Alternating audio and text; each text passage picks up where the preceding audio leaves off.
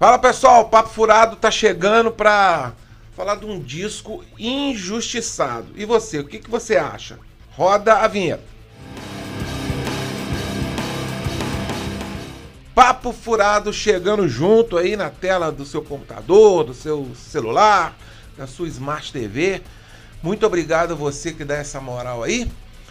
E olha só, estamos já no mês de abril de 2023. É claro que esse vídeo depois vai ficar aí.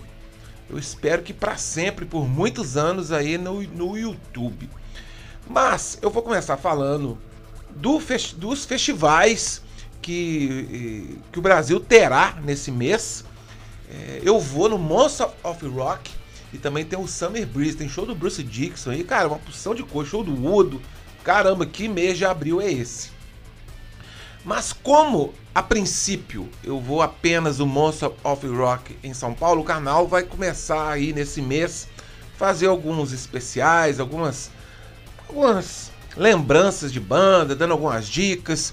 E lá no dia eu, eu estarei em loco, farei alguns flashes e também a cobertura meio jornalística, meio de fã. Eu costumo dizer, até quando eu fiz a, a cobertura do Rock in Rio, vou deixar o link aí, eu estava lá mais como um fã, mas é claro, o meu olhar jornalístico nunca nunca eu deixo de lado, né? Antes de eu começar a falar desse disco injustiçado, ou ele é, ele é tão injustiçado assim, as pessoas foram malvadas, ou ele é ruim mesmo, enfim, vamos dar uma debatida.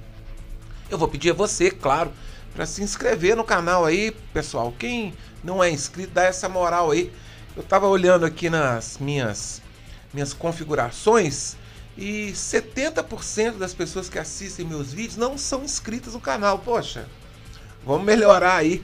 Vamos, vamos se inscrever pro canal dar uma crescida. Você que gosta de heavy metal, dá essa moral. E quem quiser apenas ouvir, o Spotify é, é uma, é uma alternativa também para você que quer apenas é, o, ouvir o Papo Furado. Vamos lá! Eu, eu tô de branco, olha só. Mas não é à toa, não. Vou falar desse disco aqui todo de branquinho aqui, o Camera, ó, não sai daqui não, até o, o, CD, ó, até o CD também é branco, a caixinha é branca, ou seja, o disco todo é branco. Tem esse conceito aqui. O Cameleon do Halloween, o disco que seria, né, para alavancar o Halloween, a carreira do Halloween, tornar eles uma super banda, acabou sendo um suicídio comercial. Vamos lá, vamos, vamos falar sobre isso é, rapidinho, o Halloween é uma banda alemã que surgiu ali em 84 como um quarteto. O Kai Hansen era o vocalista. Eles fizeram o primeiro disco, Walls of Jericho, bem power metal.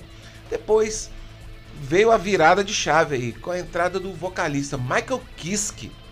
Eles lançaram dois Keeper of the Seven Keys, parte 1 e parte 2. Ali, caramba, foi a maquininha que apareceu as três frutinhas para eles é um disco clássico do, do, do, power metal que influenciou aí uma legião de fãs. O disco de fato é maravilhoso. Eu tenho aqui rapidinho, só fazer um parêntese, eu cheguei a falar pormenores da carreira do Michael Kiske no, no, no Unisonic, no Place Vendome. Eu vou deixar o link aí, por isso que eu tô ampassando. Enfim, aí quando eles lançaram esses dois discos, os dois Keepers, muita gente já, come, já começou a comparar eles falando que eles seriam os novos Iron Maiden. E tinha uma certa razão, os caras vieram que vieram, fizeram dois discos sensacionais. Eles começaram a ser empresariados aí pela Sanctuary Music e a expectativa era grande. A gente tomou o primeiro susto que ali em 1989 o um membro fundador, o ex-vocalista da banda, o Kai Hansen, sai, sai da banda, depois que eles lançam até o excelente Live in UK, United Kingdom, um disco, é um EP ao vivo. E o Kai sai da banda e monta o Gamma Ray. E entra o bom guitarrista, o Roland Grapple, um cara que é altamente influenciado aí por Ing Malmsteen, Jimi Hendrix. Em 91 eles lançam o Pink Bubbles Go Ape, que eu gosto do disco. Eu gosto do disco, mas ele já foi ali recebido. É, os fãs já torceram o nariz. Um dia eu vou falar do Pink Bubbles Go Away, só rapidinho. Tem, tem uma, uma das baladas mais lindas do hard rock, do heavy metal, que é Your Turn. música do Michael Kiske. Enfim, sei que eles foram contratados pela EMI, uma das potências da, de gravadora ali do, dos anos 80, 70. Quem era da EMI era o Iron Maiden, então aí também talvez a, a, a Sanctuary Music levou eles para a EMI. Aí a expectativa que o Halloween mesmo se tornasse uma mega banda, seguia é, os passos do Iron Maiden. E em 1993 eu tomei um susto quando eu vi essa capa aqui. Eu comprei esse disco em vinil na época, em 1993. Foi ali para mim a virada do CD para o vinil. Primeiro que chegou, chegou o vinil, eu comprei o vinil. Era um disco duplo. Começou aquela época que os, os CDs é, eles conseguiam é, juntar ali um, um, um, material de uma hora e pouca e o vinil não comportava, eles tinham que fazer disco duplo. Parece que ele, ele é um material, um álbum, quatro discos solos. A banda ali começou mesmo a se dividir. As músicas do Kiss são claramente músicas dele, digamos assim. As músicas, as músicas do Holland têm uma característica, as músicas do, do Michael Waycat outra, e o Marcos e o Ingo ficaram ali meio, meio viajando, vamos, vamos dizer assim, né? Os caras ali claramente eles fizeram cada um a sua maneira. E o disco acaba virando essa salada meio estranha que deu tudo errado para a carreira deles, né? Apesar do disco ter momentos interessantes. Vamos lá, é, só para você ter uma ideia, já adiantando um pouco, a, a turnê, depois que foi um fiasco, a turnê foi um fiasco.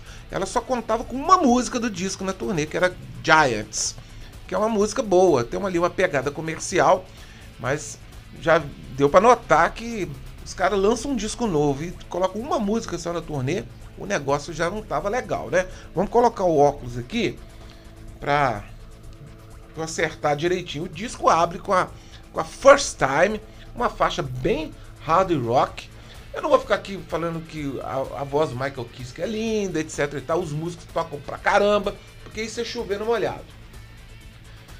Depois, a segunda, When Sinner, já é uma música cadenciada, já tem uns toques estranhos lá que os fãs assustaram. I Don't Wanna Cry No More é uma música claramente do Roland, tem aquela característica dele que depois ele até implementou na carreira solo, nas outras bandas que ele, que ele montou. A, a, a letra é sobre a morte do irmão dele, é uma letra emocionante. A quarta música, Crazy Cat, pra você ter uma ideia, a música começa com uns barulhinhos de impressora matricial, que os mais antigos aí vão lembrar. Uma música bem comercial, bem comercial mesmo, uma música alegre pra cima. Giants, eu já falei, é uma música legal, Viajante foi a única que entrou na, na turnê. A sexta música, Windmill, é uma balada, uma bonita balada, mas que também não fez sucesso. Revolution Now é, abre o, o, outro disco, o disco 2, mas aqui é tudo na sequência, música razoável. In the Night também uma música do Kiss, bem fraquinha. Music também uma música que não diz nada. Step Out of Hell já é uma música mais pesada, mas também sabe aquele picolé de chuchu? é isso. Aí vem uma música muito bonita, que já daria uma prévia do que viria pela frente. A música I Believe, com seus longos nove minutos, mas ela passa rápido, é uma música lindíssima do Kiske, que pautaria depois a carreira solo dele, né? A música viria, a carreira do Kiske viria bem é, nesse estilo da I Believe, que é uma música lindíssima. Tem uma versão depois que o Kiske fez na carreira solo é, como acústica que é maravilhosa. A música é muito bonita, ela merecia até uma versão orquestrada. E o disco depois fecha com um violão e voz do, do, do Kiss, que é a London.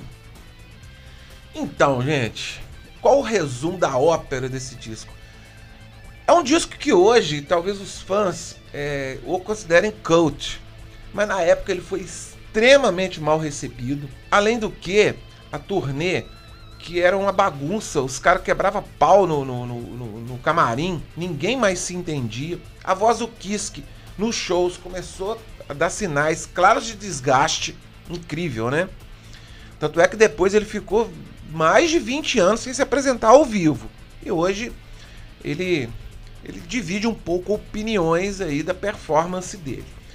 O disco foi tão conturbado que o baterista o Ingo Schwittenberg, é isso mesmo, né? O Ingo. Ele estava passando por problemas lá sérios, mentais, etc e tal. Aí acumula-se com os problemas de droga, alcoolismo. Ele saiu da banda, foi substituído por um baterista que não deu conta do recado e infelizmente depois ele cometeu suicídio, ele se jogou na frente de um trem, cara. Olha que, olha que tragédia. Claro que a banda aí se despedaçou completamente. O Kiss que saiu, que ele também começou a se envolver com, com religião. Ele, ele saiu e veio com uns papinhos depois que ele não gostava de heavy metal, ele não queria mais o, o rótulo de ter participado de uma banda de metal. Seguiu uma carreira solo aí com muitos altos e baixos. Claro que foi naquela época que o heavy metal estava passando uma crise tremenda ali na, nos meados da década de 90. Aí ele montou o Unisonic, o Super Red e voltou, voltou pro Halloween, né? Porque agora ele voltou para a banda. E o Halloween, cara, eles foram guerreiros. Depois desse turbilhão todo, eles arregaçaram as mangas, né? É, juntaram os cacos e chamaram o baterista Uli Kush e o vocalista Andy Darius e em 94, no ano seguinte, rapidinho, eles lançaram o excelente Master of the Rings e seguiu a carreira. Eu não vou me ater nisso não. Eu já até falei um pouquinho no, no, no vídeo do Kiss e um dia eu vou falar da carreira do Halloween com o Andy Darius.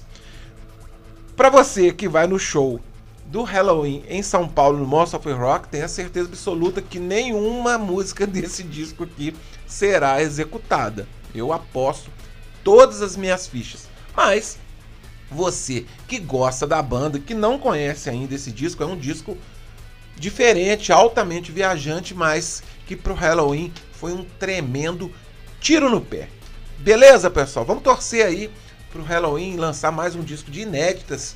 Agora que eles são um septeto tem dois vocalistas, né? E três guitarristas. Então vamos nessa. Me alonguei até demais, eu dou umas viajadas que eu gosto muito de bater papo. Aqui para mim é como se fosse uma mesa de barro, um grande botecão. Por isso que o nome, gente, ah, rapidinho, né? Tem gente que ironiza, ah, isso aí é papo furado mesmo. Gente, quem tem dois neurônios saca que papo furado é um significado de jogar a conversa fora. E é isso o objetivo aqui do canal. Jogar conversa fora, bater papo e dar boas dicas. Tá legal? Vamos nessa, um forte abraço, fui!